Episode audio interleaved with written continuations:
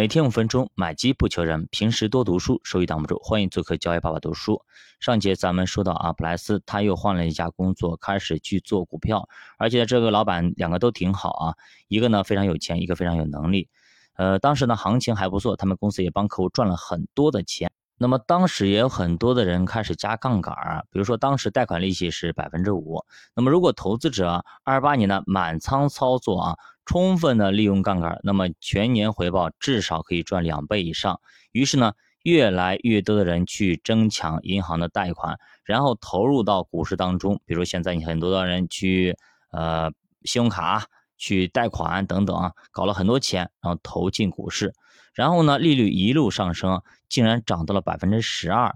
然而呢，银行家们并没有认为有什么不妥的，他们仍然认为这是非常安全的。我涨到百分之十二，对吧？一年赚两倍，那么给我一点利息是肯定付得起的。到了一九二九年的三月，那么市场一下子就哑火了啊，急速下跌，疯狂暴跌，恐慌席卷了整个华尔街，交易量突然放大了两倍。那么大家拼命的在换手，在抛出自己手里的筹码，连当时记录行情的打字机纸袋都跟不上行情的变化了。也就是说，交的人太多了。就本来呢，大家可能还拿个两个礼拜、三个礼拜的，这个时候，那这个时候呢，你拿半天都嫌放手里烫得慌，所以都怕到时候压手里了，所以说都是快速、急速的进行换手啊，所以大家都很恐慌，都非常的担心市场后面的行情啊。那么没有人知道到底情况有多糟糕，甚至呢都没有人知道自己到底损失了多少钱，就知道自己肯定亏钱了，亏了很多。当时的金融机构都在催着客户追加保证金，因为很多人加了杠杆或者说做空了，所以必须追加保证金，不然的话直接给你平仓。那这样市场资金更加紧张了，利率上升到了历史最高水平。当时的国民城市银行宣布啊，他们要做美联储的事情了，借钱来创造贷款，防止清算。说白了就是啊，他们准备管美联储去借钱。那你还别说，哎，他这么一说，果然有效，市场马上就止跌了，又开始腾飞了。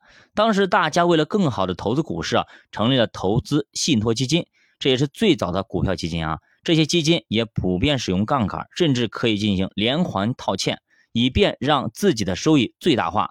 那么作者说啊，假设资产价格收益百分之五十，那么他们最终能够产生七到八倍的杠杆收益。那么由此可见啊，当时投机氛围非常的浓厚啊，大家都认为投机很正常，加杠杆很正常，做空很正常啊。当然没有人做空啊，都是加杠杆的，杠杆已经加到了非常高，已经掉到最高的水平啊。当时的股票确实让一些人一夜暴富，当时有很多报道啊，什么护士听从病人的建议，一天挣了三万美元。什么保洁阿姨啊，听了个消息，然后瞬间赚了五十万美元，然后等等啊，就一系列的，就是有些乞丐还听了个消息，赶紧去开了个户，直接赚了一百万美元都有啊。这种消息，这种报道的东西啊，让人们充满了幻想，想一个乞丐，一个清洁阿姨就可以赚那么多，我怎么不可以？所以更多的人疯狂的加杠杆，疯狂的借钱，那么进入股市。那么咱们都知道，只要是泡沫，它只要不断的放大、放大、膨大、膨大，早晚有一天。它会爆炸的，对吧？它会蹦掉的。哎，就比如说咱们的房地产，对吧？也是一样的。美国房地产，对吧？日本房地产都一样，股市也一样。咱出来混，早晚是要还的。一九二九年的九月三号，这是一个金融市场永远都忘不掉的日子。道琼斯指数达到了三百八十一点的高点，后面要想超过这个高点，美国人足足要等上三十到四十年。如果这个时候你买在了最高点，你要等四十年，可能才能回本儿。九月份的下跌似乎还很正常，但是到了十月开始就变得非常不正常，像龙卷风一样，像暴风雨一样突然来临。很多投资者已经追加不起保证金了，而纷纷被迫抛售，而越是抛售，价格就越低。当时称之为自杀式抛售。那么咱们知道前一段时间，那么京东自杀式进入上海，那么这样呢就是自杀式保守，不管不论什么代价，我就要卖出去，不管给个价我就卖。那么就是我们曾经讲过的啊，只要房子什么能卖的东西全部都卖掉，这就是二九年大危机啊，相当的恐怖。那么在这样的情况下，卖股兵古德里奇公司又怎么样了呢？那么普莱斯是否也受到了损失和影响了呢？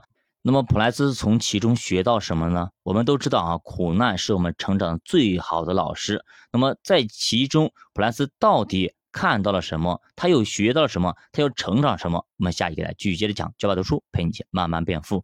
如果大家对投资感兴趣，可以点击主播头像，关注主播新米团，跟主播一起探讨投资智慧。我们很多的投资智慧和方法全部在我们新米团里。那么大家如果能够认认真真的把西米团里的内容完全的看完之后，那么你再做投资，基本上可以做到一个投资小能手的一个水平，基本上不用去问别人了，而且年化百分之八到十二肯定不难的。